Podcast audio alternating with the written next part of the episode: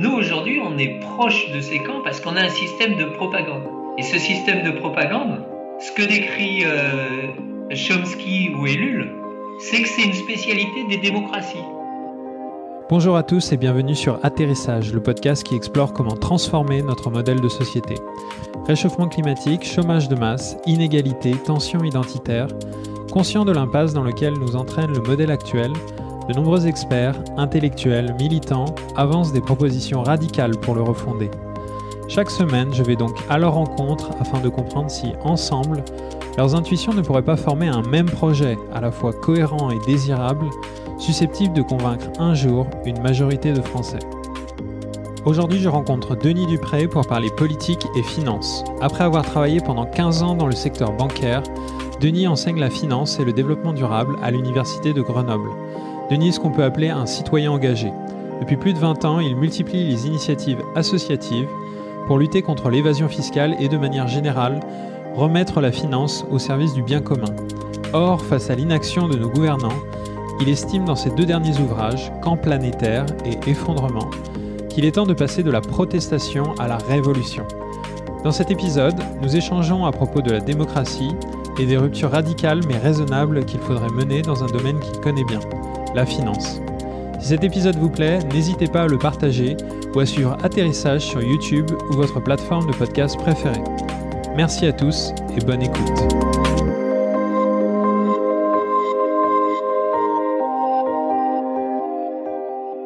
Bonjour Denis.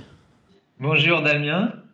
Alors dans ton euh, merci beaucoup d'être là d'abord et euh, dans ton euh, avant-dernier livre qui s'appelle Camp planétaire, tu utilises la métaphore du camp comme les camps de prisonniers ou les camps de concentration pour décrire la situation dans laquelle nous sommes actuellement. Et j'avais envie de te poser comme première question, est-ce que tu pourrais nous expliquer pourquoi à l'heure actuelle, eh bien la vie, que nous menons bah, ressemble à celle des camps? Alors en fait, euh, si on lit les livres un petit peu des gens qui ont vécu les camps, hein, euh, ce qu'on s'aperçoit, c'est qu'il y a un organigramme des camps qui est de dire, ben, quelque part, tout va vers un objectif, c'est de remonter les richesses vers les chefs des camps. Et donc on peut croire qu'il peut y avoir toutes les idéologies qu'on veut derrière, mais il y a toujours un but qui est de remonter les richesses aussi et de produire. Donc dans les camps, il y, a toujours le, il y avait toujours le côté camp de travail. Il faut produire, on va produire. Et donc remonter de la richesse. Et donc dans les, les camps de concentration, ça va d'une étape à l'autre, c'est-à-dire tout en haut, il y a ceux qui veulent remonter les richesses, et puis tout en bas, il y a ceux que, qui sont appelés les hommes en voie de désintégration. Alors aujourd'hui, dans notre, dans notre vie aujourd'hui, tu demandais en quoi on est dans les camps, on n'a pas cet extrême hommes en voie de désintégration. A priori, on n'a pas cet extrême. Maintenant, si on regarde, qu'est-ce qu'il y a entre ces chefs de camp tout de là-haut et puis tout en bas, ces hommes en voie de désintégration? Ben, C'est des expériences comme celle de Zimbardo. Donc Zimbardo, c'est un prof de sociologie hein, aux États-Unis, à Stanford, je crois, qui dans les années 70 avait fait des expériences alors il avait pris ses étudiants, ses étudiants qui étaient plutôt des gauchistes, hein, plutôt qui étaient contre la guerre du Vietnam, etc. Et puis qui, et puis il les a mis en situation d'être soit, soit les responsables d'un équivalent de camp, hein, d'un endroit où on enferme des gens, donc d'être soit d'un côté, soit de l'autre de la barrière. Et il a dû interrompre son expérience parce que les gens se sont pris tellement au jeu que sur les 50 qui étaient les gardiens de prison des autres, euh, il commençait à y avoir des sévices et vraiment ça mettait même en jeu la vie des gens réellement. Et du coup, il en a déduit que finalement il y a trois types de gens. Il va y avoir les sadiques. Alors les sadiques, il n'y en a pas beaucoup, hein, mais il y en a. Et puis il y a les zélés. C'est ceux qui font très bien ce qu'on leur dit. Donc eux, il y en a beaucoup. Et il y a les dociles. Donc la troisième catégorie. Alors ça, c'est tous les intermédiaires que j'ai pas décrits dans la première étape hein, de chef des camps. Et du coup, euh, qu'est-ce qui fait qu'on est euh, dans un camp? C'est que aussi, on fonctionne par des indicateurs. Et donc ça, c'est typique aussi des camps. On met des indicateurs partout, pour, du coup pour orienter la production hein, et la remontée de, de richesse. Et aussi, on a tout ce qui concerne la propagande. Et là, effectivement, nous aujourd'hui, on est proche de ces camps parce qu'on a un système de propagande. Et ce système de propagande, ce que décrit euh, Chomsky ou Ellul dans leur livre sur la propagande, parce qu'ils ont étudié la propagande, c'est que c'est une spécialité des démocraties. On s'attendrait à ce que c'est une spécialité de Goebbels, de la dictature, mais c'est une spécialité des démocraties, la propagande. Hein. Et donc, quelque part, comme on ne peut pas suivre l'opinion publique, parce qu'on ne va pas suivre l'opinion qui bouge tout le temps, etc., il faut que l'opinion suive dans une démocratie. Donc, il faut l'intoxiquer pour l'amener à, suivre les décisions qui ont été prises. Et ça, c'est l'affaire de la propagande. Alors, la question aussi qui fait qu'on n'est pas dans on n'est pas dans un camp aujourd'hui, c'est qu'il n'y a pas aujourd'hui, les hommes en voie de désintégration. C'est ce que j'ai dit au début, sauf que, sauf qu'un SDF aujourd'hui, son espérance de vie à la rue, c'est 10 ans. Hein. Et donc la question n'est pas dans les camps aujourd'hui, oui, mais qu'est-ce qui va se passer quand on a Yves Cochet qui nous raconte, et il a peut-être pas tort, c'est que la richesse produite va être divisée par 10, va être divisée par 10 euh, d'ici 10-20 ans. Et donc dans ce cas-là, on va droit vers un système de camps cette fois-ci. Hein, voilà. Euh, et, donc par rapport à, comme dans un camp, la, seule issue possible pour, on va dire, changer la situation euh, radicalement, bah, c'est la révolution. Euh, dans un camp, la révolution, euh, c'est euh, quelque chose de physique, c'est quelque chose de violent, il va y avoir des affrontements. Et est-ce que le fait que justement, alors, comme on est en démocratie, est-ce qu'il ne nous reste pas encore cet outil pour faire une révolution qui soit pas forcément dans, dans la destruction des gardiens, quoi une, une, révolution qui soit dans... il faut bien sûr, comment dire, les faire démissionner, ces gardiens-là, mais euh, est-ce qu'il n'y a pas moyen de, sans leur couper la tête, de, euh, de changer le système, de changer les règles du camp et détruire le camp? D'accord.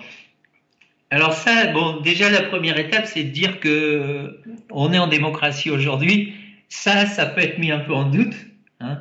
Il y a Castoriadis, lui, défendait qu'on était dans une oligarchie libérale. Ça veut dire qu'on est dirigé par quelques puissants, point, oligarchie. Et libéral, c'est parce que du coup, on prône les libertés. Hein. Les libertés, c'est les libertés individuelles, liberté de mœurs, tout ce qu'on veut, mais pas la liberté de décider. Hein. Pas celle de la démocratie ou la liberté où on déciderait tous ensemble. Alors après, effectivement, est-ce qu'on peut, est-ce que ça va être euh, la révolution que je préconise Est-ce que c'est la violence? Ben, Pas forcément. Parce qu'il y a eu la révolution, si on pense au mur de Berlin, il s'est effondré. Si on pense à l'Union soviétique, elle s'est effondrée. Et elle s'est effondrée sans une violence extrême. Hein. et à partir d'un moment où il y avait suffisamment de gens, ben, les, gens ont eu, les dirigeants ont eu peur et s'enfuient. Donc il y a une question de nombre et de faire masse. Donc la question de la violence, elle est pas forcément dans la révolution. L'autre point que je voulais souligner sur la violence, c'est qu'aujourd'hui, est-ce qu'il n'y a pas une violence très forte dans l'effondrement en cours? Donc c'est même pas l'effondrement qui vient, c'est l'effondrement en cours. Hein. Donc euh, à partir du moment où les puissants ou ceux qui leur font remonter les richesses, ils vont vouloir conserver la même part qu'avant et que la quantité de richesse va diminuer, forcément il y a des violences extrêmes qui auront lieu. Donc c'est pas un pendant avec la révolution qui serait violente et la prise de pouvoir qui serait euh, euh, violente ou pas. Je pense qu'on ne peut pas tout à fait voir ça comme ça. Alors, pourquoi à mon avis la révolution passera pas par la démocratie? C'est-à-dire est-ce qu'on ne peut pas euh, avoir une révolution qui passe tranquillement par la démocratie ben, Je vois trois, trois choses qui risquent de limiter ça c'est qu'un, les, oligarques aujourd'hui, hein, si on prend le terme de Castoriadis, euh, les peu nombreux qui dirigent, ils veulent pas céder leurs avantages. Ils n'ont aucune raison de le faire. Et nous, on n'aurait pas envie de le faire non plus à leur place. Donc ça, c'est la question qu'on se pose. Si on était à leur place, on n'aurait pas envie de céder nos avantages. Deuxièmement, c'est que les pouvoirs sont en train de prévoir de mater les revendications ou les tentatives de révolution. Et donc là, c'est à la fois maté par la force, hein, c'est-à-dire que le pouvoir, il, prévoit qu'il y aura des émeutes, il prévoit les réprimer, etc. Et aussi par la propagande. Donc là, c'est le deuxième point. Et troisième point qui fait que euh, la révolution aura du mal à passer par la démocratie, c'est qu'il faudrait que les citoyens aient une conscience de la rapidité de l'effondrement. Et cette rapidité de l'effondrement qui est devant nous et qui va être très très rapide, les citoyens ils ne peuvent pas l'anticiper parce que nos cerveaux ils sont pas aptes à anticiper quelque chose comme ça, hein, quelque chose de tellement terrible. Euh, je veux dire, on ne peut pas l'imaginer et on ne veut pas l'imaginer.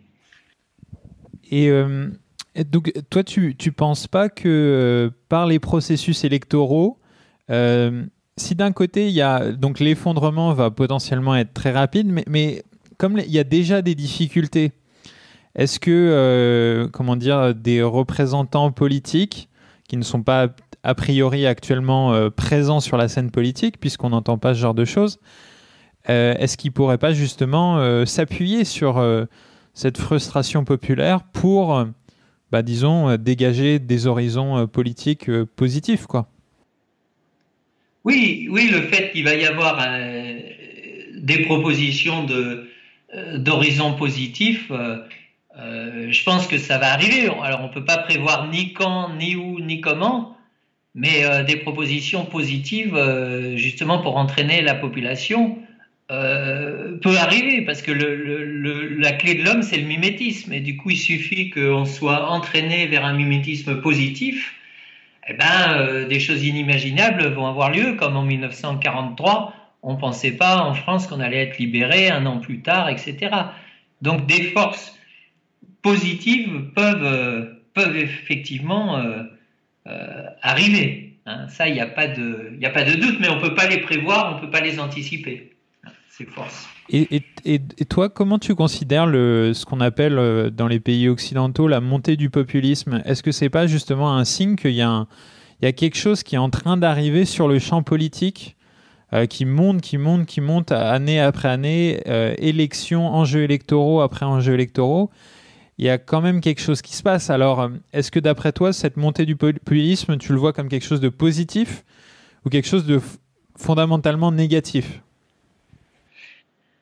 Alors, euh, je, vois comme si je, devais prédire l'avenir, mais je suis incapable de le prévoir. Euh, je dis d'abord que c'est un signe. Donc, c'est un signe que les peuples veulent leur souveraineté. Et ça, c'est ce que dit Emmanuel Todd, par exemple. Hein. Il dit, euh, ça veut dire quoi être souverain? Ça veut dire être maître chez soi. Être maître chez soi, c'est la monnaie, le budget, voter ses lois, faire la guerre. Donc ça, c'est les points clés. Les peuples veulent être maîtres chez eux. Alors, le côté positif, c'est qu'en même temps, ils veulent lutter contre les peuples contre la mise en concurrence. Alors, par exemple, je donne un exemple, le patronat allemand, quand il a soutenu qu'il était pour les migrants, mais qu'il était pour les migrants avec un salaire minimum pour les migrants à 175 euros par mois, euh, on voit bien que si le peuple allemand il dit niet, c'est qu'il est contre la concurrence l'organisation de la concurrence à un niveau mondial de cette façon-là. Donc ça, c'est le côté positif. Côté négatif, c'est que vers quoi peut arriver le populisme?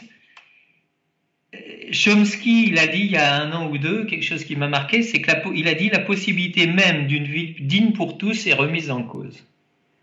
Ça veut dire qu'on n'est plus capable de dire demain, avec les conditions actuelles, de possibilités de la terre, hein, qui peut fournir la nourriture, etc., on ne peut plus garantir qu'on aura une, une, possibilité de vie digne pour tous les habitants de la terre.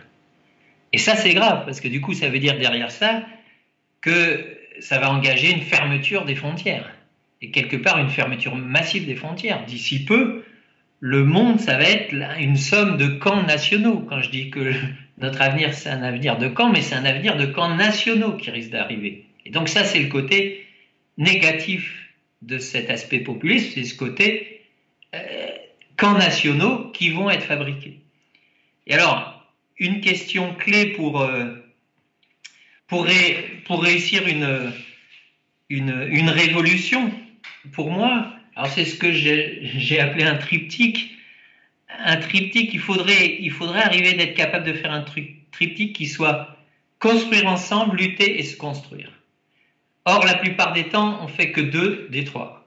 Par exemple, il y a ceux qui veulent construire ensemble et se construire, mais ils veulent pas lutter. Et donc, par exemple, par exemple, le mouvement des colibris, il a un petit peu ce côté-là. Et c'est un petit peu ce côté, bah voilà, on va faire des trucs super. Ils oublient de lutter. Bah, s'ils oublient de lutter, ça va être ravagé. Et puis vous avez ceux qui veulent lutter, tu as ceux qui voudront lutter et, euh, et se construire, par exemple. Ou lutter et construire ensemble. Mais s'ils oublient un des termes du triptyque, ils vont euh, tomber soit devenir des idéologues terroristes, soit même devenir fous. Celui qui veut se construire et lutter et qui veut pas construire ensemble, il va devenir fou parce qu'il est en train de gueuler tout le temps. D'un autre côté, il essaye de se construire, mais il fait rien collectivement. Donc, il regarde pas les germes autour de lui qui peut faire, euh, qui me faire vivre. Et là, dans ce cas-là, le monde devient horrible, il devient fou. Donc, quelque part, ce triptyque, on en oublie souvent un des pieds, et moi-même, j'en avais oublié par exemple, le pied euh, me construire, je l'avais oublié une partie du temps, et c'est quelque chose de terrible. Et euh, quand on oublie le, euh, le, pied se construire, on aboutit à quel genre de phénotype? On est quel genre de personnalité quand on est trop dans le... On est un zadiste? Quand, quand on oublie se construire, on est quoi bah, Le zadiste, c'est plutôt celui qui ferait construire ensemble et lutter. Voilà, c'est ça. Voilà. Il oublie. Donc, euh... c'est ladiste, et je dirais lui plutôt, le danger, c'est qu'il devienne un peu euh, idéologue et un peu terroriste, c'est-à-dire qu'il devient un peu, euh, voilà, un peu sûr de lui, etc. Tandis que celui qui se construirait en plus lui-même, il est forcément moins sûr de lui, il est plus ouvert. Mais si par exemple il est dans se construire personnellement et lutter et qu'il oublie le construire ensemble, il devient fou. C'est impossible de passer son temps à regarder la réalité du monde et à lutter, et puis en même temps essayer de se construire soi sans rien faire de positif avec les autres localement. Et sinon on devient fou. Et je pense que voilà, j'éteins là, je suis en... Je crois que tu as un truc sur Skype. Un truc en route, voilà. Parfait. Et est-ce que, est que d'après toi, le, le phénomène de bon, voilà, il faut dire le mot, le phénomène de frontières et le phénomène de euh, resserrement des frontières, est-ce que c'est forcément aboutir vers un camp national?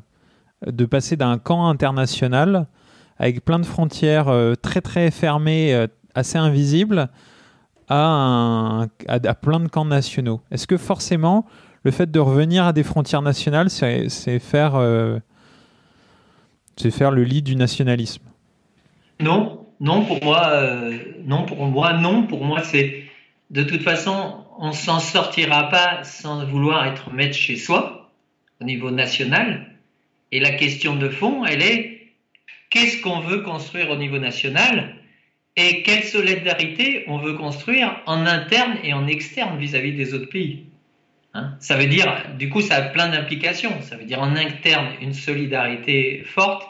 On peut vouloir des mondes différents. Hein. Soit on veut un monde nationaliste fermé, si on veut un monde où on, fait nos, on est maître chez soi, on fait nos règles, mais on décide que nos règles, c'est la solidarité en interne et la solidarité en externe, dans la mesure du possible et dans la mesure justement de se fixer, voilà, quelle serait la juste part de consommation pour chacun, quelque chose qui soit cohérent avec une justice mondiale. Et euh, est-ce que justement pour euh, justement ce qu'on veut mettre derrière le être maître chez soi, est-ce que tu, tu trouves qu'on a les idées claires? Ou est-ce que, euh, est-ce que en fait, là, on, est, on a un modèle qui est profondément injuste, mais en attendant, le, camp, il tourne, quoi. Il y a, a, le, enfin, le camp, il tourne. Enfin, on va dire, le, système fonctionne, on arrive euh, encore à faire tout un tas de choses avec. Il a une cohérence qui, euh, qui est indubitable et on n'arrive pas à, faire émerger un contre-modèle et euh, et après, bon, ben, si on n'arrive pas à le faire émerger, moi je trouve non plus que ben, c'est à peu près normal qu'on n'arrive pas à convaincre les gens euh, qu'il en existe un. Là, tu poses la question euh, du contre-modèle au néolibéralisme. est-ce qu'il y a quelque chose qui pourrait le remplacer? Tout à fait. Est-ce qu'on peut le remplacer? Ça, cette question, j'ai une réponse, mais la réponse, c'est fabriquer un monde dont personne ne veut aujourd'hui. Si tu veux, pour moi, la réponse à ça, un autre modèle, ce serait une société démocratique. Mais alors du coup, c'est au niveau national, parce que je ne crois pas à une société démocratique à un niveau mondial, point. En tout cas, euh, vu les forces en présence géopolitique, la Chine, la Russie, tout ce qu'on veut, c'est une utopie qui, qui, aura jamais lieu. Enfin, ou si elle a lieu, tant mieux, mais j'y crois pas. Et du coup, une société démocratique qui déciderait deux choses, qui déciderait ce qu'on a dit tout à l'heure, la juste part pour chacun, c'est-à-dire forcément la juste part pour chacun, pour que ce soit juste réparti en 9 milliards d'habitants, c'est une décroissance terrible et accélérée pour chacun. Une décroissance terrible et accélérée. Et pour faire ça, il faut une transparence alors, et un contrôle total. une transparence et un contrôle total de quoi? Alors, si on réfléchit, des richesses. Il faut qu'on sache où sont les richesses, à qui elles appartiennent. Il faut qu'on sache les stocks et les flux. Il faut qu'on sache où ils sont et comment ils s'échangent. les flux physiques ou les flux de monnaie. Hein. Et ça, effectivement, pour moi, c'est la seule c'est le seul contre-modèle au modèle qui existe, qu'on appelle euh, ce qu'on veut ou qu'on appelle ce qu'on voudra, mais qui se ressemblent un peu tous. Hein. Et du coup, ce, modèle-là, il est tellement radical que finalement, si on le propose tel que je le propose, personne n'en veut. Voilà. Donc, euh, c'est pas gagné, quoi. C'est pas gagné. Et euh, est-ce que à ce moment-là, il comment dire, si on a, moi, moi, je suis un petit peu parti du fait que d'un côté il y a des frustrations et de l'autre il y a un contre-modèle et du coup la, recette magique c'est comment associer les deux quoi. C'est comment faire que des gens qui ressentent des frustrations à l'heure actuelle, le modèle qui peut être proposé, ben il est aligné avec leurs intérêts et, montrer ça. Et euh, donc, euh, alors, euh, je ne sais pas si toi, tu as déjà réfléchi à ça ou tu... Euh, moi, c'est par exemple, euh, comment dire, la première fois que j'ai un petit peu pensé à ça, c'était avec, je ne sais pas si tu connais l'auteur Christophe Guilluy, qui a écrit La France périphérique. Bon, bah, il, il parle de cette France qui, euh, on va dire, subit les conséquences néfastes de la mondialisation, tandis que l'autre France, celle des métropoles, profite de la mondialisation. Et donc là, je me suis aperçu à ce moment-là qu'il y avait une énorme dichotomie et qu'en fait, cette dichotomie-là, elle était totalement alignée en plus avec les problèmes écologiques. Euh, enfin, les problèmes sociaux, les problèmes écologiques, les problèmes culturels. En gros, c'est tout le temps les mêmes qui les ont. C'est tout le temps les mêmes qui en profitent. Donc, d'une certaine façon, et après, c'est ce que j'ai vu euh, dans le populisme euh, et euh, donc, c'est ce que je me dis, il y a, quelque chose à faire. C'est un petit peu pour ça que j'ai aussi euh, démarré ce podcast. Euh, mais par contre, donc moi, et un peu pour, pourquoi j'ai démarré ce podcast, c'est parce que ma, mon autre frustration, c'est devant les, les propositions qu'il y a. Il y a plein de petites propositions qui sont, mais qui relèvent du domaine de l'utopie. Enfin moi, c'est ce que je trouve. Genre euh, je, ne dis, pas que, la, par exemple, la démocratie directe et le tirage au sort, euh, c'est forcément quelque chose de mal. Je me dis que c'est quand même quelque chose de très éloigné de ce qu'on a à l'heure actuelle. Le fait d'avoir des monnaies très locales euh, complémentaires, c'est quelque chose de aussi très éloigné. Pareil pour une, troisième proposition de certains milieux de gauche, c'est le salaire à vie. Donc c'est un peu une forme de retour du communisme, mais sous une autre forme.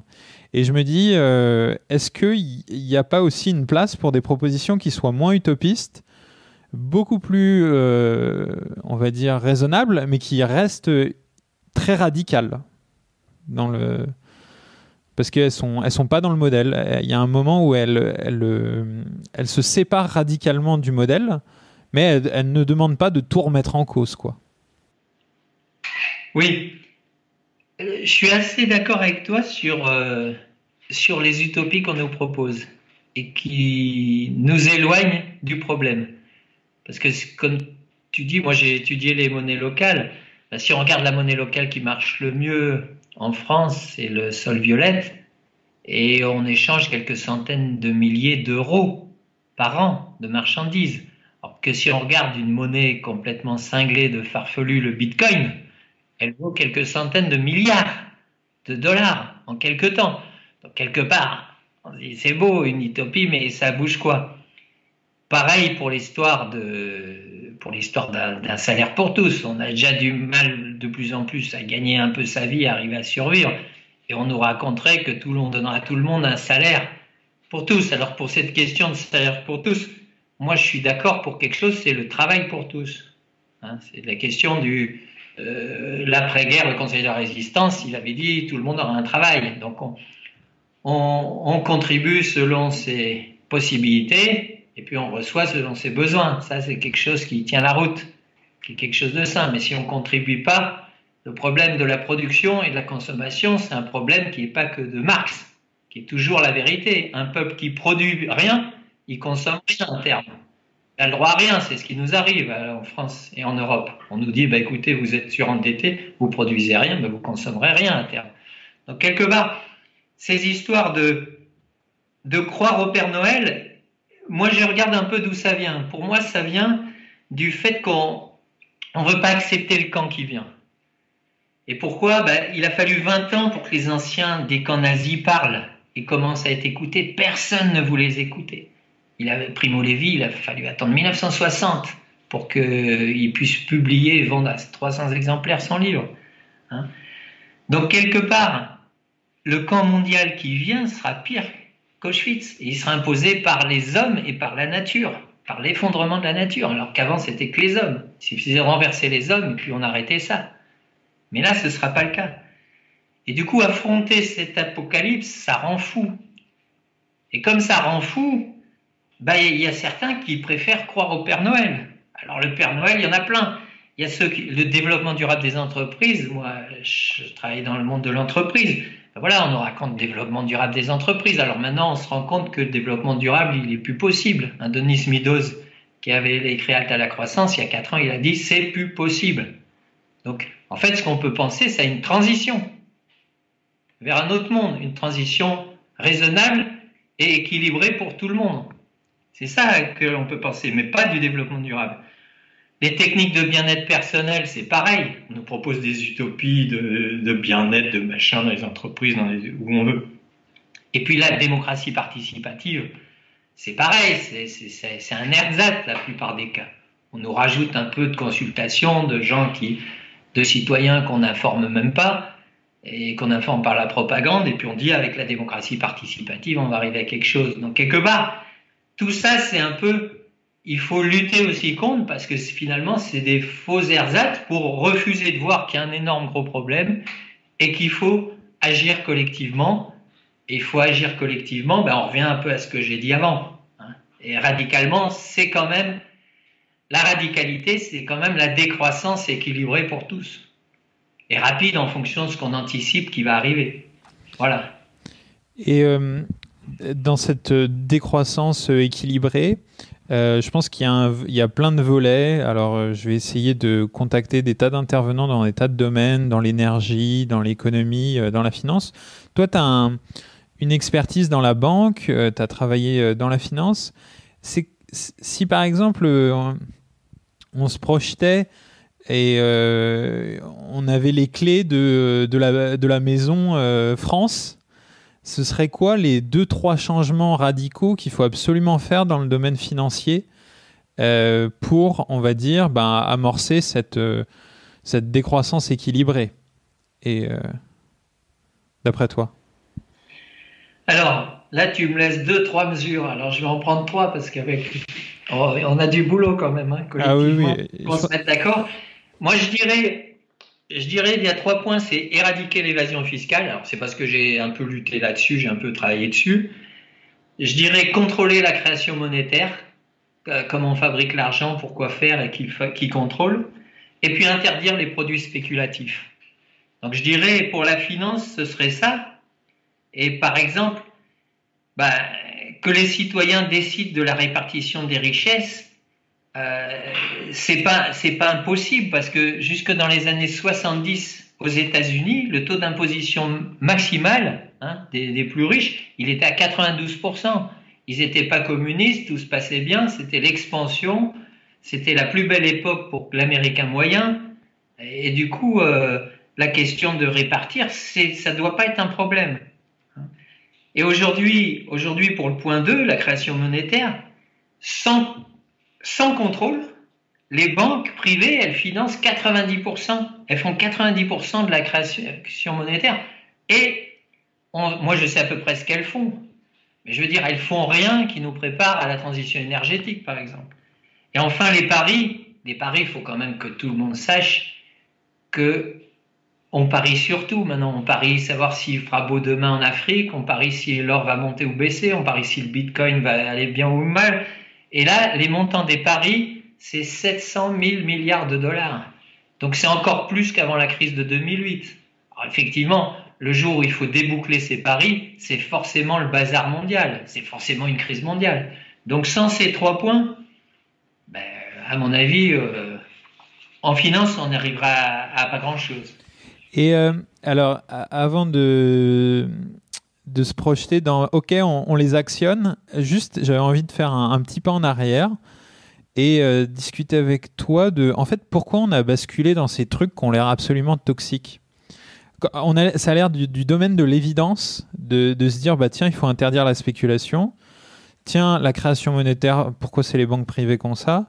Et tiens, l'évasion fiscale, euh, ben oui, bah, normal, il faudrait l'éviter. Donc, pourquoi on a rendu ça possible? Comment, par quel phénomène ça, a été rendu possible et accepté socialement Et accepté par les élites aussi? Alors, si on regarde, euh, moi je comprends que ça a été accepté, et puis euh, je comprends que ça ne veut pas être abandonné du tout, du tout, du tout, parce que ceux qui y gagnent, c'est un, les banques, deux, les joueurs, trois, les riches. Donc sur ces trois domaines, si on prend l'évasion fiscale, etc., ben, je veux dire, c'est évident, sur l'évasion fiscale, c'est évident que c'est les, riches qui gagnent. Sur les, sur les produits spéculatifs, c'est les parieurs et les banques. Et donc, à chaque fois qu'ils gagnent de l'argent, qui gagnent de l'argent, eh ben, c'est les banques, les joueurs et les riches. Et c'est pas étonnant qu'avec ça, il y ait concentration de richesse vers eux. C'est la conséquence. Et pourquoi ils l'arrêteraient? Je vois pas pourquoi ils l'arrêteraient.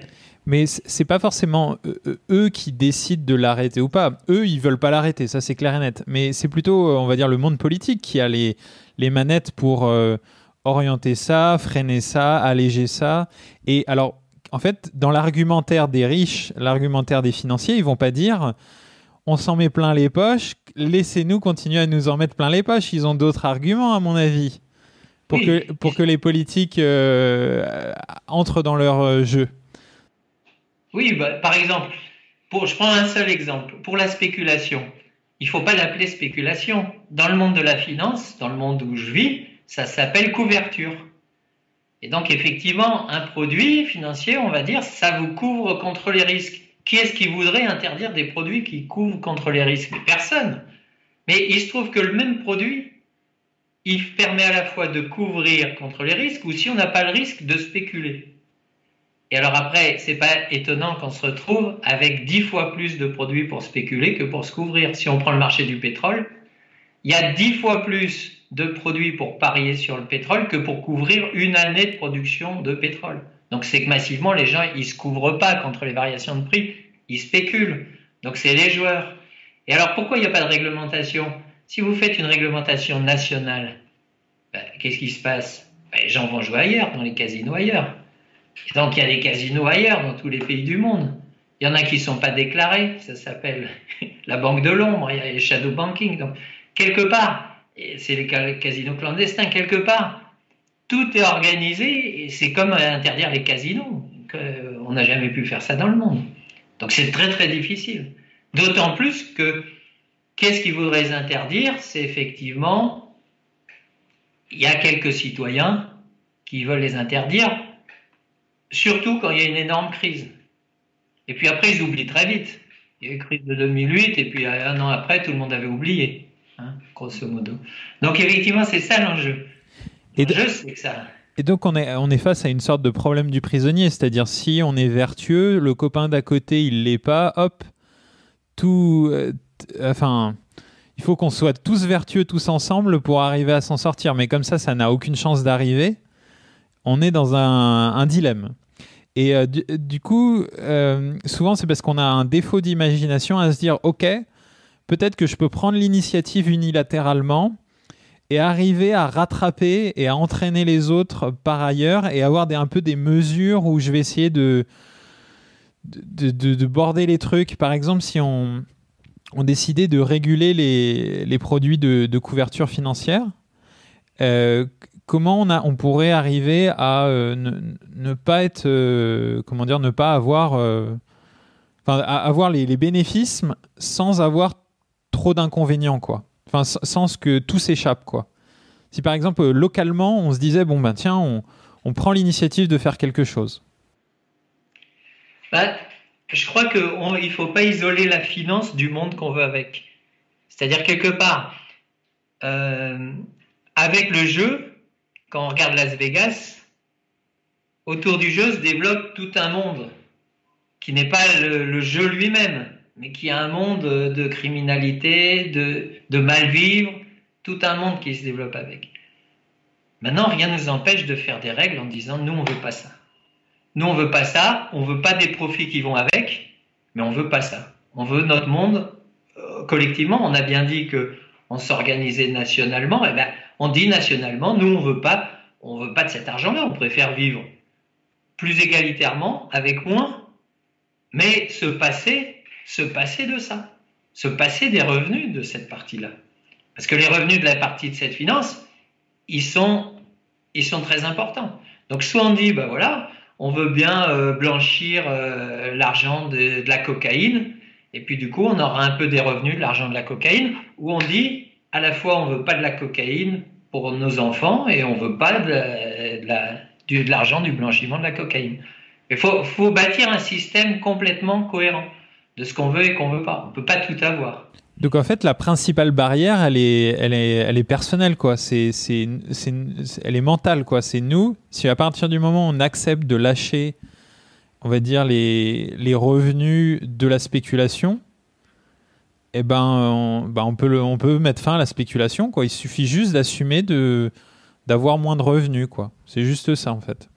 Bien sûr, du jour au lendemain, on peut, changer tout du jour au lendemain. Je peux écrire les règles et les lois qu'il faut mettre en place pour que ça se passe. Et du coup, il faut accepter, il faut se dire, on veut reprendre le pouvoir. Première étape, donc ça, il faut le vouloir, hein, reprendre le pouvoir. Deuxième étape, il faut dire qu'à ce moment-là, il faudra réorienter la production et la consommation. Parce que si on ne joue pas ce jeu mondial, ben, il faut produire autrement, il faut produire peut-être moins, il faut produire différemment, il faut consommer différemment et moins. Et puis après, c'est ce qu'on disait tout à l'heure, il faut du coup gérer notre solidarité en interne et en externe dans un monde beaucoup plus égalitaire. Donc quelque part, voilà les implications. Et la question est, est-ce que ce monde-là, on le veut ou on ne le veut pas? Et euh, tout à l'heure, tu parlais d'un truc, c'était euh, si jamais on débouclait les paris, euh, Ouais, si jamais on abandonnait le, ouais, si on débouclait les paris, si on abandonnait les paris qu'on a à l'heure actuelle, ça pourrait créer un effondrement financier mondial. Est-ce que, parce que en gros tout est interdépendant, tout est interconnecté, donc là aussi c'est un verrou la transition.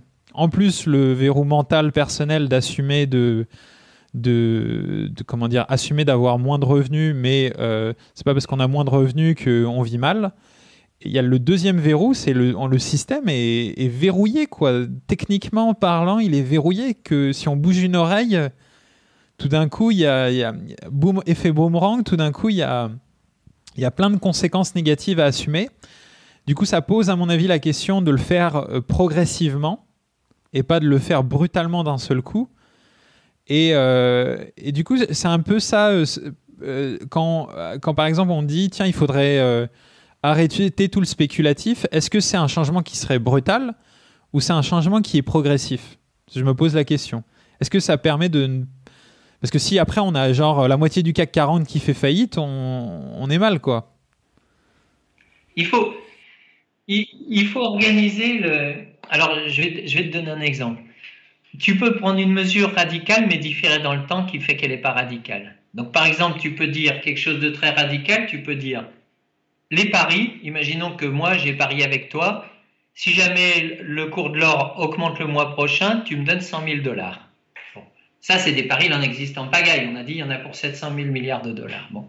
Ce pari-là, le, le jour où il faut que tu me payes, si toi, tu n'as pas l'argent que tu ne me payes pas, c'est ce que tu disais, tu vas pas me payer, moi du coup je suis embêté, je fais faillite, alors je vais faire en cascade de mon boulanger à qui je devais de l'argent, je peux pas le payer, etc.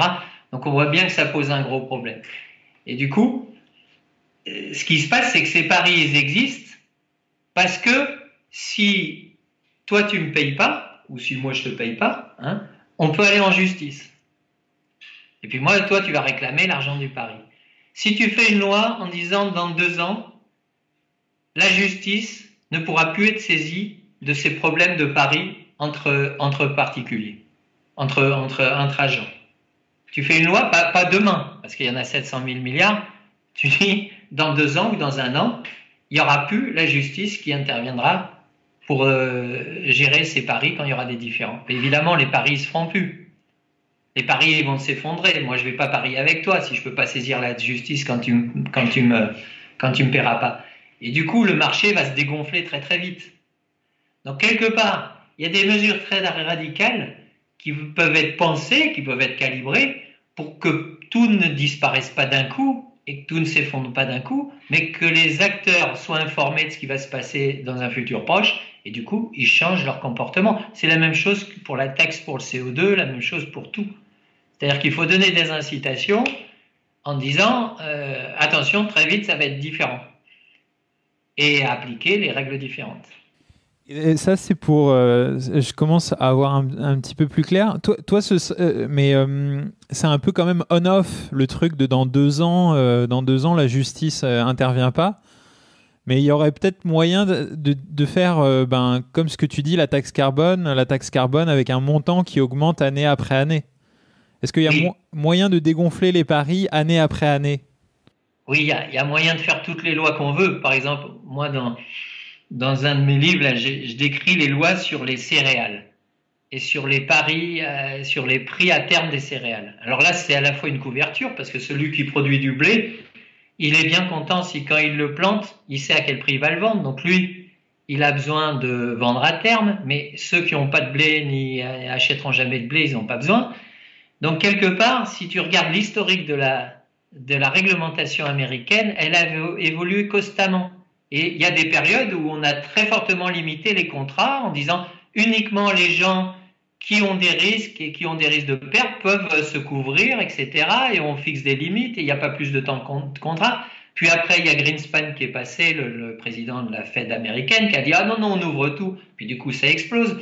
Donc, quelque part, la régulation, elle peut faire exactement ce qu'on veut, puisque c'est les lois qu'on devrait fabriquer nous-mêmes. Donc on peut très bien limiter en étant très très précis dans quel cas c'est dangereux, dans quel cas c'est pas dangereux, et combien il en faut, combien il en faut pas, parce qu'effectivement, les réglementations tout ou rien, elles sont souvent très mauvaises. Hein. Donc ça, c'est tout est gérable dans la finesse. Après, il faut savoir qui fait la loi, qui fait ces lois-là. Si évidemment c'est les banquiers, c'est ceux qui ont des intérêts que ça se passe comme ça, c'est mal parti. Hein. Mais si c'est fait par les citoyens collectivement, mais des citoyens qui seraient avertis, c'est-à-dire qui comprendraient comment ça marche, à qui et les experts leur auraient expliqué comment ça marche, hein, c'est Castoriadis, les experts doivent être au service des citoyens, point à la ligne. Donc ils expliquent, on comprend comment ça marche, et puis après on dit, ben voilà, il faudrait que ça marche comme ça on vote les lois et on les fait appliquer. Ça, c'est très possible. Hein. c'est quelque chose de très possible. C'est ce que fait un peu Finance Watch, qui fait le contre-lobby en disant bah oui, vous les banquiers, vous voulez telle réglementation, mais nous, on pense qu'il euh, faudrait faire telle ou telle réglementation. Et euh, dans, euh, dans le domaine de l'évasion fiscale, ce serait quoi une mesure progressive pour, pour, enfin, pour pour rapatrier les avoirs en France et surtout que ce soit transparent, quoi, que ce soit pas caché à l'administration? Est-ce que ça a à voir d'abord ça avec les problématiques de décroissance? Parce que j'avais j'avais un peu regardé et je m'étais dit, hmm, il y a des tas de sujets qui ont à voir avec la croissance et la décroissance de nos flux économiques. Mais est-ce que l'évasion fiscale, ça a à voir? Le fait qu'on lutte si mal contre l'évasion fiscale, est-ce que c'est si lié que ça à notre désir de toujours croître euh, économiquement? Non. Pour moi, c'est lié uniquement au fait de, désir de concentrer la richesse. C'est-à-dire que ceux qui ont la richesse veulent en avoir plus, donc le plus simple, c'est de ne pas payer d'impôts. Donc pour ne pas payer d'impôts, le monde actuel il est très très simple. C'est très très facile de ne pas payer d'impôts pour une entreprise. On l'a vu, on n'arrête pas de le voir. Et donc quelque part, la question, quand on parlait, si on revient au camp de remontée des richesses, la question de l'évasion fiscale, c'est la question euh, de continuer à la remontée des richesses vers les chefs de camp. Effectivement, à partir du moment où il y a possibilité d'évasion fiscale, on peut mettre un niveau d'impôt au niveau qu'on veut, il ne sera pas effectif.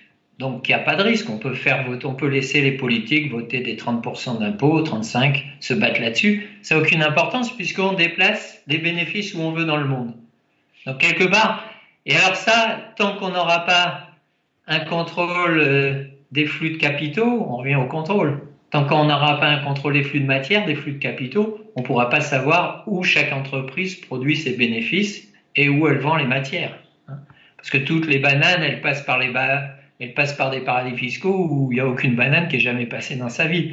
Donc quelque part, quelque part, les flux de matière, il faut pouvoir contrôler les flux de matière et contrôler les, flux de, capitaux. Donc quelque part, tout ça, c'est un contrôle total. Et euh, bah, question comme ça, comment ça marche le contrôle des capitaux? C'est il y, y a, des gens, enfin, enfin, qui euh, peut contrôler? Euh, Ouais, comment ça marche tout ça? J'ai aucune idée. Autant contrôle des matières, la douane, un petit peu, mais voilà, contrôle des capitaux, comment ça marche? Alors, le contrôle des capitaux, ça s'est passé dans l'histoire très très souvent, hein, très très fréquemment. C'est que quelqu'un qui a des, capitaux en France, qui a de l'argent dans ta banque, tu as de l'argent dans ta banque, tu veux, tu veux euh, acheter une autre monnaie, tu vas détenir un compte à l'extérieur, détenir quelque chose ailleurs, ou acheter une entreprise dans un autre pays, bah, tu es obligé de demander l'autorisation.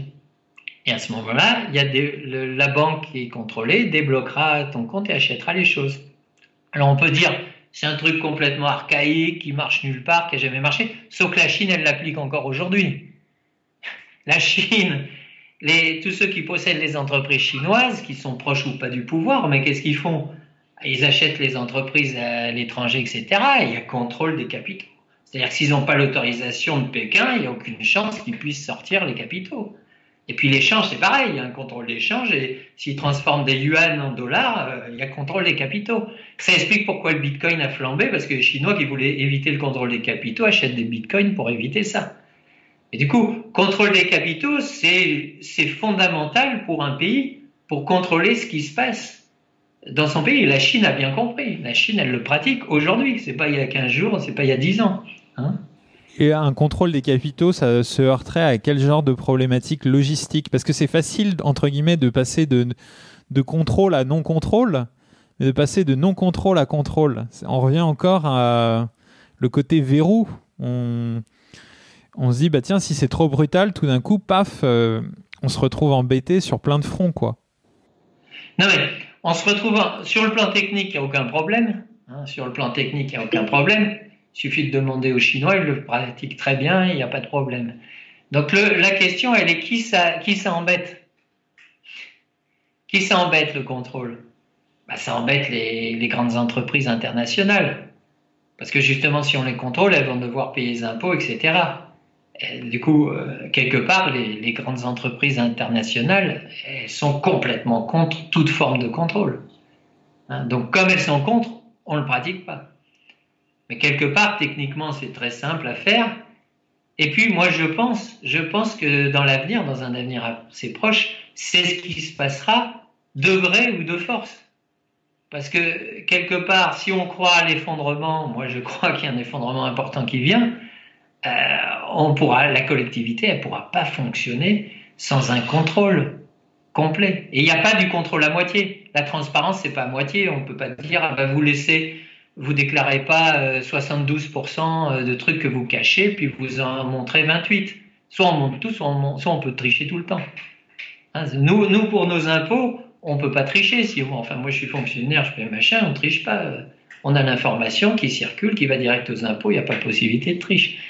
Donc, tracer les flux euh, financiers, c'est très facile. Hein. C'est très, très facile de le décider. Il suffit de centraliser euh, cette, cette pratique de, flux et de l'exiger des banques et que les banques qui fassent pas qui fassent pas ça et pas les agréments. Regarde par exemple en Suisse, quand les États-Unis ont dit aux banques suisses, vous nous donnez toutes les informations sur nos résidents américains, sinon vos banques suisses, elles n'ont pas l'autorisation de fonctionner aux États-Unis. Six mois après, il y a une loi qui est passée en Suisse et ils ont tout donné aux États-Unis. Or qu'ils n'auraient jamais rien donné à l'Europe ni ailleurs. C'est une question, c'est une question de rapport de force avec celui à qui on exige les comptes. Et euh, euh, le, contrôle des capitaux, voilà, je, me disais, mince, ça y est, j'ai oublié ma question. Euh, le contrôle des capitaux, ça peut avoir comme impact négatif de dissuader des grandes entreprises ou des étrangers d'investir domestiquement, quoi. C'est aussi un verrou potentiel, quoi. Il faut l'assumer, quoi. Oui, oui, oui, tu as raison. Il faut l'assumer. En fait, si on n'assume pas, on peut, on peut, on peut, rien avoir. Effectivement. Il faut que, soit, faut que l'intérêt soit supérieur au désagrément qu'on a de, de ce système actuel. Tant que tant qu'on juge que le système actuel il n'est pas trop désagréable, voilà. À partir du moment où on jugera qu'il est insupportable, bah, à ce moment-là, euh, c'est une nécessité de passer par là. Mm, mm. Et euh, j'avais, comme on parle d'évasion fiscale et que je m'étais un petit peu renseigné euh, là-dessus avant notre entretien, j'avais vu une idée, alors je te la soumets et tu vas me dire, tu vas peut-être me la déconstruire et me dire pourquoi c'est pas si intéressant que ça. Euh, il y a des économistes euh, proches de Thomas Piketty, il y a quelqu'un qui s'appelle, je crois, Gabriel Zuckman, peut-être que j'écorche son nom, euh, qui dit, mais en fait c'est très simple pour lutter contre, par exemple, les, le, le fait que les multinationales déplacent leurs bénéfices n'importe où, dans n'importe quel pays, voilà, avec des, les prix de transfert et tu refactures à la maison mère de la propriété intellectuelle, etc. On dit simplement, tiens, bah, vos bénéfices mondiaux, c'est tant. Votre part de chiffre d'affaires dans tel pays s'étend, du coup, on vous taxe à telle hauteur.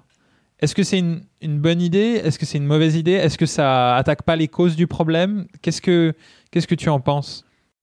Alors ça ressemble très fortement à ce qui a été proposé euh, euh, en Europe, le reporting, euh, le reporting euh, public pays par pays. C'est-à-dire qu'on sache pour toutes les grandes entreprises, pays par pays, quatre chiffres. C'était du coup, il y avait le nombre d'employés, le chiffre d'affaires, le bénéfice, et en gros, ça suffit à faire des ratios pour dire que si la personne elle a zéro employé qu'elle fait un chiffre d'affaires colossal et tout, c'est qu'elle fait de l'évasion fiscale dans tel pays. Et ça, les associations l'ont dénoncé, hein, les associations comme Oxfam, etc., ont fait des études sur les banques qui ont dû déclarer ces chiffres. Les banques ont dû déclarer ces chiffres. Et on a trouvé qu'il y avait des tas de filiales dans des paradis fiscaux, elles les ont toutes trouvées avec ces quatre chiffres. Et quand on a demandé ça à faire, pas pour les banques, mais pour toutes les entreprises, ben moi, je me suis battu. On a fait une pétition avec 100 000 euh, participants, etc. On s'est battu pour appuyer le projet de loi. Et finalement, il y a une petite, euh, une petite entourloupe. Les grandes entreprises ont tout fait pour échapper à ça. Parce qu'effectivement, avec ces quatre chiffres, je peux dire grosso modo quels sont les pays où on triche, quels sont les pays où on ne triche pas et comment on triche. Hein. Donc c'est sûr que c'est un moyen de détecter la fraude. Et le fait que ce soit un reporting public, c'était intéressant parce que quand c'est Bercy qui est au courant de ça, il négocie en secret, on ne sait pas trop ce qu'il fait. Par contre, si c'est moi qui suis au courant et tous les citoyens, ben on peut dire attendez, Bercy, qu'est-ce que vous faites là? Il se passe un truc bizarre pour telle entreprise, etc. Donc c'est une bonne idée. Hein, c'est une bonne idée pour, sans avoir toute la transparence, avoir les indicateurs qui permettent de repérer les grosses fraudes. Et les politiques, ils n'ont euh, euh, pas été au bout de ça? Parce que euh, c'est quoi la raison? Ils n'ont pas dit les riches nous ont convaincus, ils ont dû dire autre chose, ils ont, dû dire on va faire ça au niveau au-dessus, au niveau de l'Union européenne ou au niveau de l'OCDE. J'ai vu qu'il y avait des choses qui avaient progressé côté évasion fiscale au niveau de l'OCDE. Donc en fait, ce que je me dis avec l'évasion fiscale, c'est est-ce que le système, j'ai l'impression que le système peut quand même arriver à produire des solutions pour perdurer. Tandis que euh, vis-à-vis de, de la comment dire vis-à-vis euh, de contrôle des capitaux, euh, décroissance des flux, moindre spéculation, ça c'est foncièrement comment dire orthogonal, enfin foncièrement contraire au système. Tandis que l'évasion fiscale, je suis persuadé que là il est en train de s'organiser pour quand même le le, le gérer, quoi. le système a quand même bien appris à gérer les protestations qui, qui, euh, qui, euh, qui lui ont été faites, non? Je, te pose la question, je ne sais pas ce que tu en penses. Bah, ils gèrent dans le sens où ils étouffent les contestataires, c'est-à-dire ceux qui contestent, ils ont tendance à les faire taire. Ils ont tendance au niveau de l'Europe ou ailleurs à dire on fait d'énormes choses, ça marche, rassurez-vous, dormez braves gens tout va bien. Et grosso modo, est-ce qu'ils arrivent à, ils arrivent à gérer ça même s'il y avait un durcissement des lois Je pense qu'il y a très peu, il n'y a pas grand-chose qui marche. Honnêtement, il n'y a pas grand-chose qui marche et je pense que les victimes sont les PME. Donc, comment une PME peut lutter contre une entreprise, grande entreprise qui a beaucoup plus de moyens qu'elle et qui finit par payer 1% d'impôts? Comment elle, elle va pouvoir le concurrencer sur un marché ordinaire si elle, elle paye 25% sur les bénéfices? C'est impossible. Donc quelque part, les grandes victimes, c'est les PME, les très petites entreprises qui ont tendance à disparaître et ils vont être laminés en premier par la crise. Il y a une histoire d'injustice entre entreprises, avec comme victimes encore là les plus faibles, c'est-à-dire les très petites entreprises, qui est terrible, parce que c'est destructeur d'emplois de façon très très forte. En dehors du fait qu'il y ait une remontée. Alors la montée, on l'a, on l'a chiffré, c'est 100 milliards ou 200 milliards pour la France par an. Donc avec 100 milliards ou 200 milliards, on pourrait payer un million de personnes à faire ce qu'on veut. Hein. Si on voulait faire des chantiers comme les pharaons d'Égypte, on pourrait, hein, avec l'argent qui est de l'évasion fiscale. Alors soit on ferme les yeux, pourquoi les politiques ont fermé les yeux? C'est simple, le gouvernement a fait pression pour que les députés soient absents lors des votes euh, sur ces questions-là, ou en tout cas viennent voter pour que ça ne puisse pas, qu'il puisse pas y avoir la transparence en France sans que l'Europe ait agi avant. Et moi, j'avais entendu 60 milliards. Toi, tu es plutôt sur 100, 200 milliards? Oui, tout dépend. Personne n'en sait rien. Donc, euh, quelque part, euh, tout dépend jusqu'où on chiffre. Le chiffre de 200 milliards, il avait été mis par le, euh, le syndicat des impôts. Donc, en tant que représentant des impôts, ils ont une bonne vision de ce qui se passe. En tant que syndicaliste, ils ont peut-être une vision exagérée de ce qui se passe. Mais personne ne peut certifier les chiffres de l'évasion fiscale et du coup, c'est très très dur. Sauf moi, ça fait 20 ans que je regarde et en fait, les chiffres, ils sont toujours à la hausse. Donc, on n'a peut-être pas atteint encore le. Quand ça va être à la baisse, ça veut dire qu'on sera à peu près au niveau euh, peut-être de l'évasion. Ok. Un ordre de grandeur. Et euh, là, je, pense qu'on avait fait le tour de toutes les questions que j'avais envie de te poser. Est-ce que tu as envie de, reparler d'un sujet ou, euh, ou sinon, bah, la dernière question que je, pose à mes, euh, à mes intervenants, c'est si les auditeurs de atterrissage veulent en savoir plus, vers quoi tu as envie de les rediriger en termes de, de site internet ou de réseaux sociaux ou de chaîne YouTube, si tu en as une? Alors, euh, avec l'équipe de l'INRIA dans laquelle à laquelle je participe, qui s'appelle STIP, et l'acronyme c'est Soutenabilité, Transition, Économie, Écologie, Politique. Tout un programme, hein, c'est un peu vaste. On ne pourra pas tout faire. On a un cycle de conférences qui s'appelle Comprendre et agir. Et du coup, le but, c'est faire un peu de la, pédagogie populaire et que, diffuser les, informations et surtout échanger et débattre pour voir comment on pourra agir collectivement. Donc, je vous conseille d'aller sur le site de Steve Inria où il y a eu déjà une quinzaine de conférences disponibles. Et puis, un dernier message de lecture, peut-être, bah, de vous lire, de vous conseiller de lire Achever Clausewitz de René Girard, parce que pour moi, c'est un message important parce qu'il ne nie pas l'Apocalypse.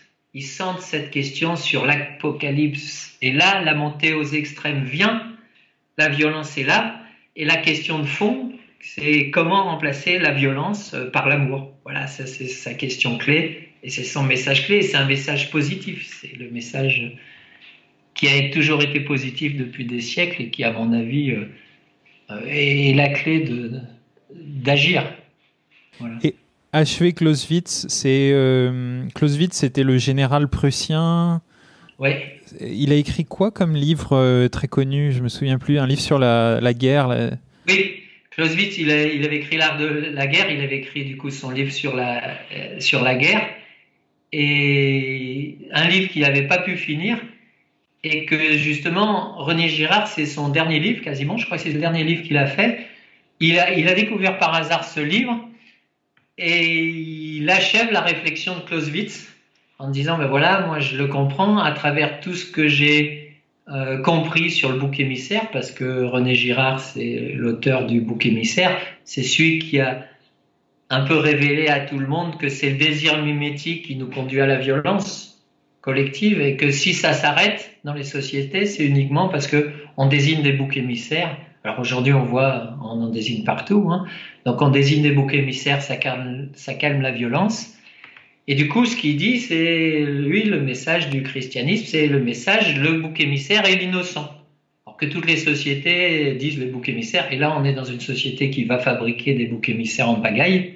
Du coup, c'est très intéressant de comprendre ça, et c'est très intéressant de comprendre que justement, quand il décrit l'Apocalypse, il décrit que c'est euh, la période, et on est dans cette période de la montée de la violence, parce que l'effondrement, ce sera la période de la montée de la violence.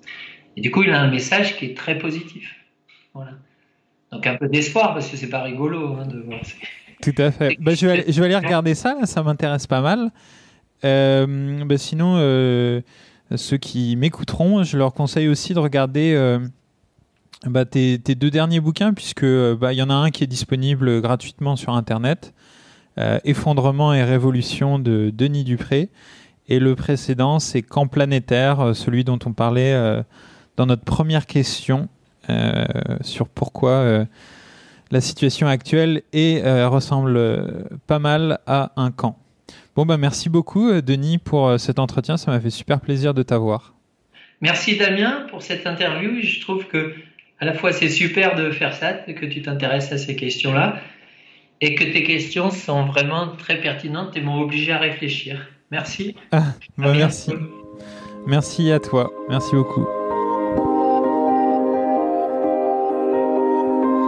Merci à tous ceux qui sont arrivés jusqu'ici. C'était Atterrissage avec Denis Dupré. Si vous avez envie de creuser une référence mentionnée pendant l'épisode, vous trouverez tous les liens dans les commentaires. Et comme d'habitude, si cet épisode vous a plu, N'hésitez pas à mettre un pouce sur YouTube ou à le noter 5 étoiles sur votre plateforme de podcast préférée. Cela lui permet d'avoir un maximum de visibilité, ce qui m'aide beaucoup. Enfin, pour ne pas manquer le prochain épisode, je vous invite à vous abonner à Atterrissage sur le réseau social de votre choix ou grâce à la newsletter que vous trouverez dans les commentaires. À bientôt!